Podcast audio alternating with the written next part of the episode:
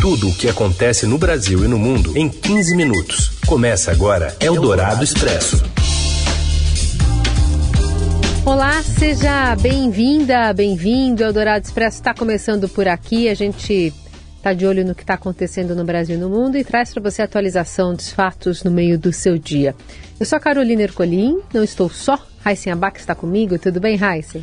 Tudo bem, Carol. Boa tarde para você, boa tarde, ouvintes que estão com a gente também no FM 107,3 da Eldorado, no nosso aplicativo, pelo site da Rádio Eldorado. E um alô para quem nos ouve em podcast, aí pode ser em qualquer horário.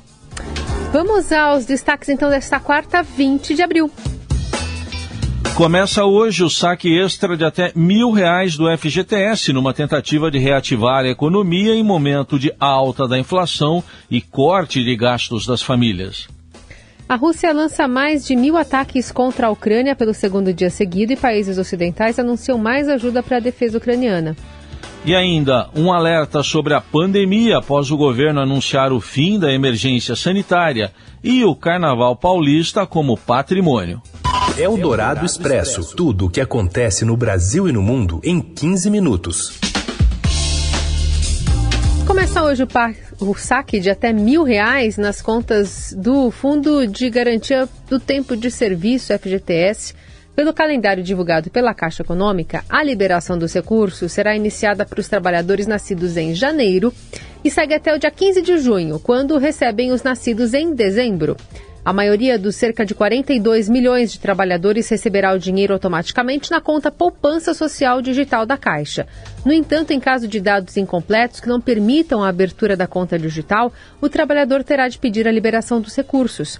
Todo o processo para pedir o saque será informatizado. O trabalhador não vai precisar ir à agência, bastando entrar no aplicativo FGTS disponível para smartphones e tablets e inserir, inserir os dados pedidos.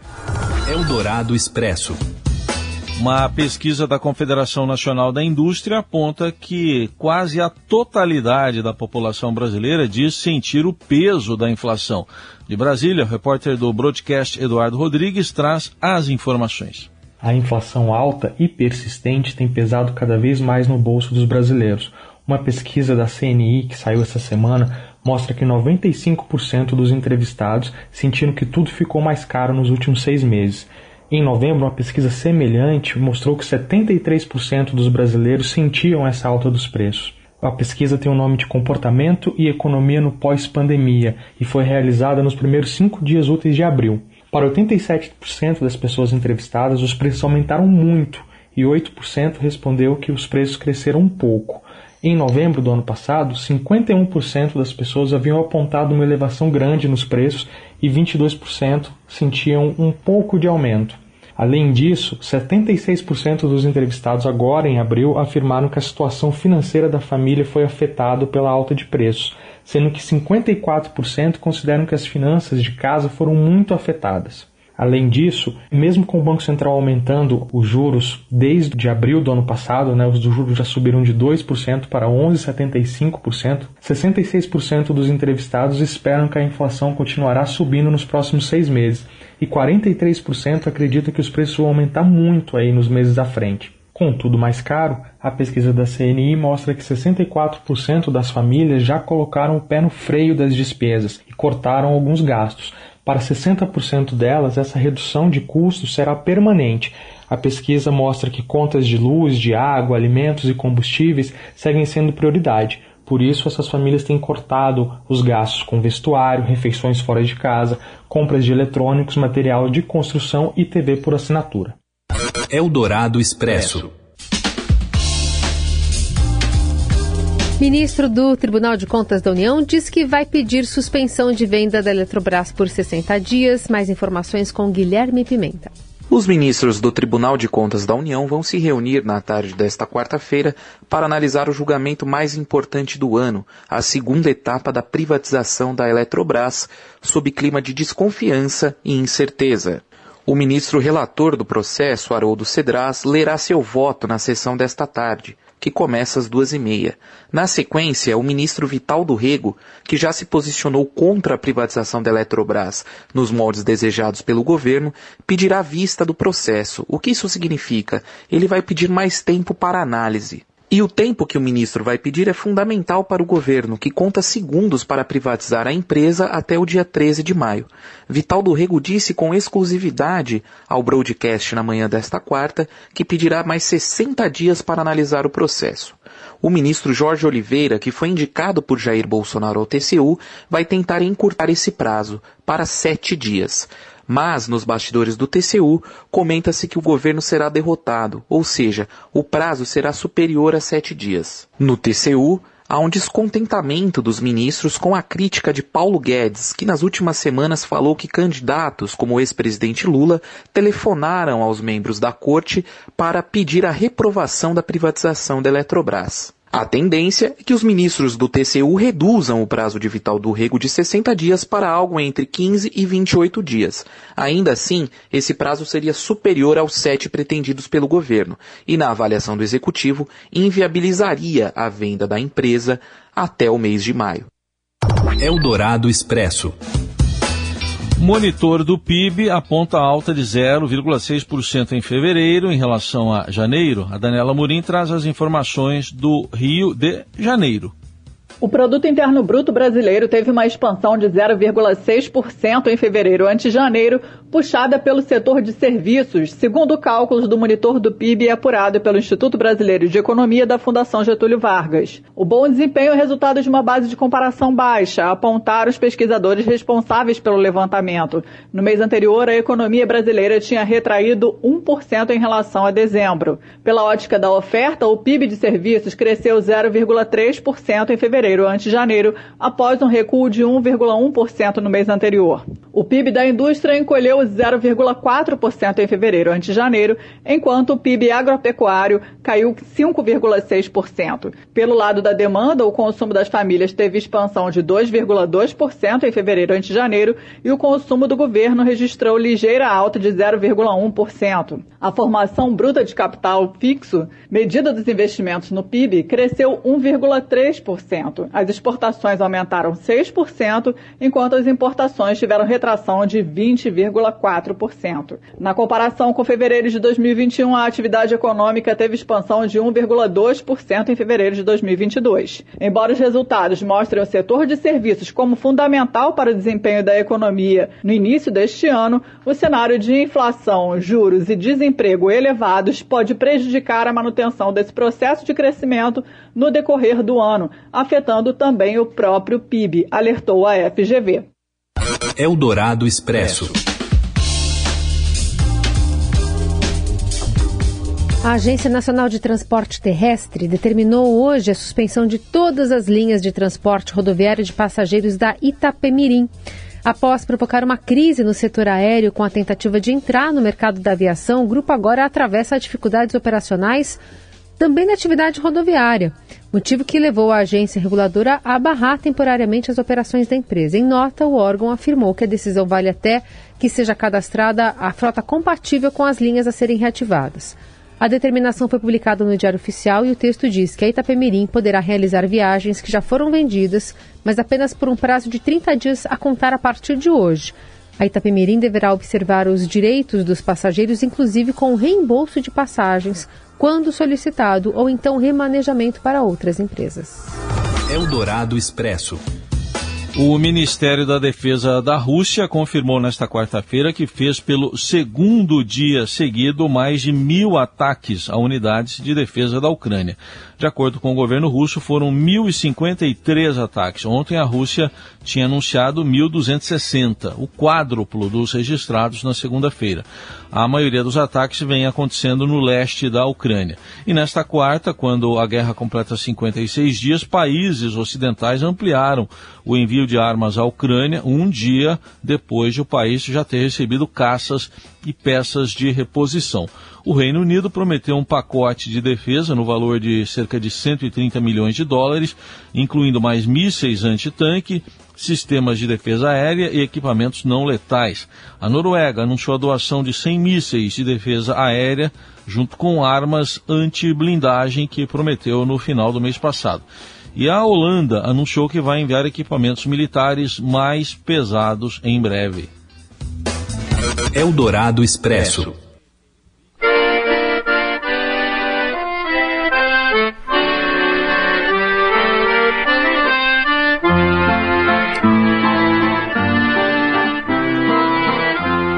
De Luiz Gonzaga no acordeão com Passeando em Paris, falemos do Procurador-Geral da República Augusto Aras, que foi constrangido na França, onde passa férias com a família.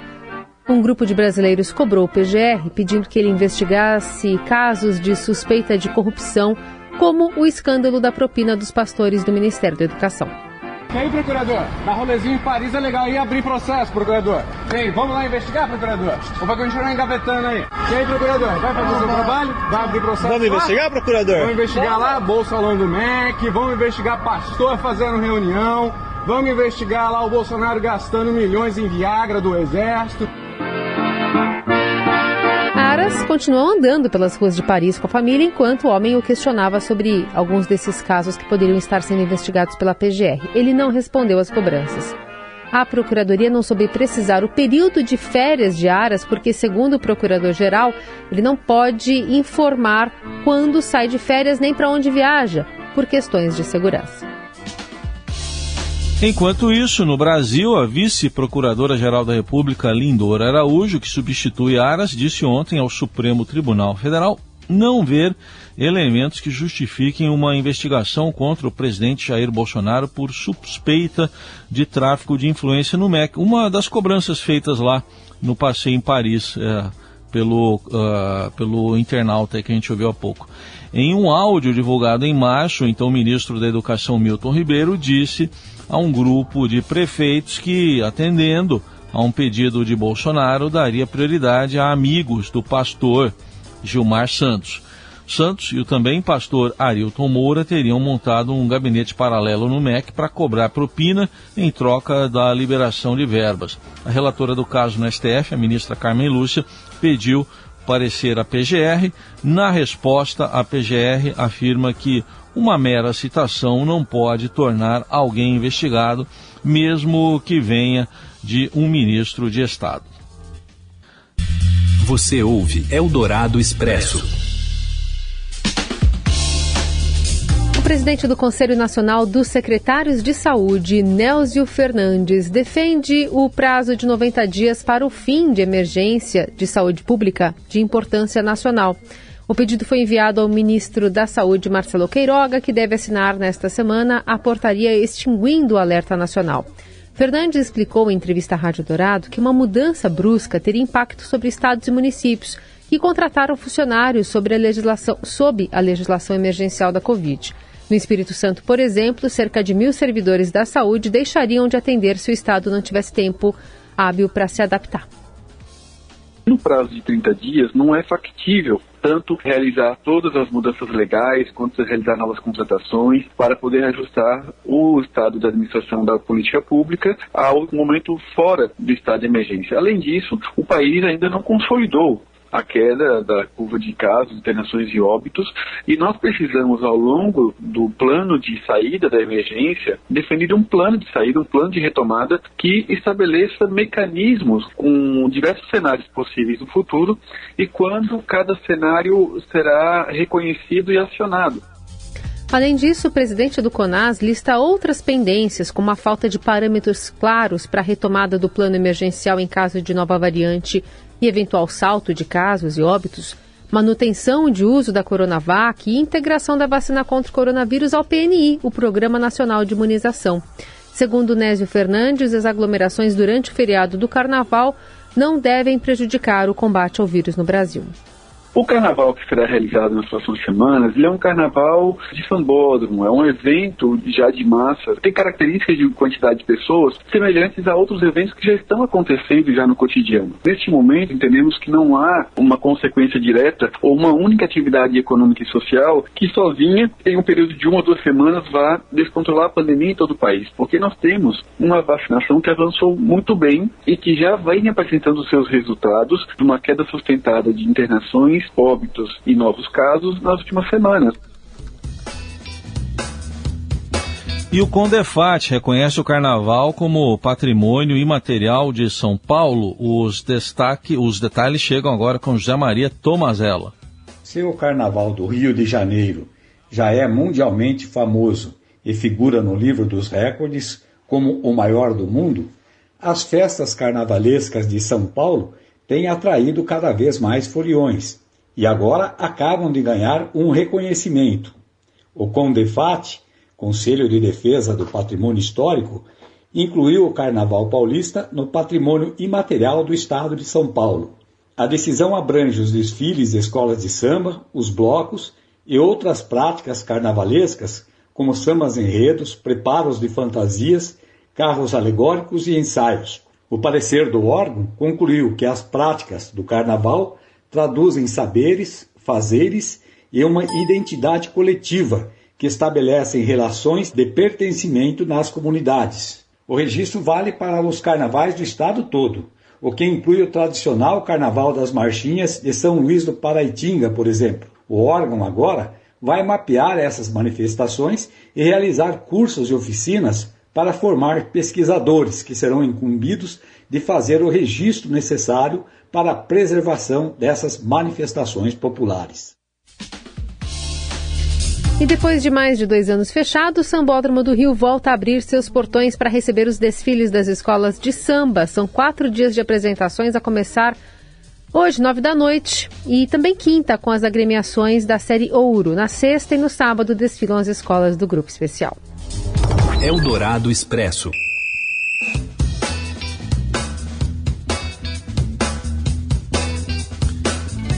Lembra deles? Cartolas mais tradicionais ainda têm espaço em meio à transição na gestão dos clubes. Fala, Morelli.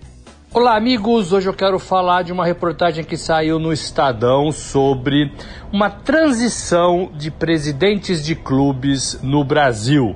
Aquele tradicional folclórico Cartola, ele está dando lugar a profissionais mais competentes, mais estudados, com formações diferentes das anteriores. Por exemplo, a gente tem presidente de clube que trabalhou a vida toda na bolsa de valores fazendo venda e comprando ações, tendo uma visão de gestão e planejamento em que perder dinheiro era um grande pecado. O presidente do Santos, Rueda, é um pouco disso. Ele vem deste mercado. Existe, claro, a paixão pelo clube. Muitos deles ainda abandonam todas as suas tarefas porque já estão numa condição mais legal da vida para comandar um clube de futebol. Tem profissionais também que estão sendo remunerados, como o presidente do São Paulo, Júlio Casares, ele ganha um salário para comandar o São Paulo durante a sua gestão tem presidentes vindo da SAFs, a Sociedade Anônima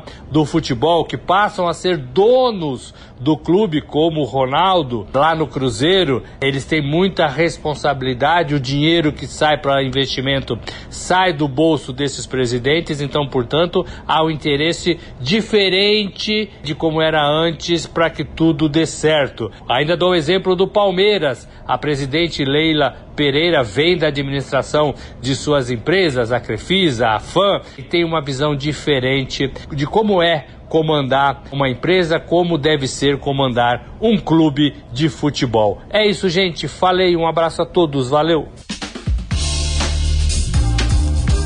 Ponto final no Eldorado Expresso desta quarta-feira. O Expresso volta amanhã sempre nesse horário. Você, claro, ouve todas essas notícias também nas nossas plataformas digitais e também, claro, em podcast, em todos os serviços de streaming. Valeu, Heisen. Valeu, gente. Bom Tiradentes, bom Carnaval, bom seja lá o que for. Você ouviu Eldorado Expresso tudo o que acontece no Brasil e no mundo em 15 minutos.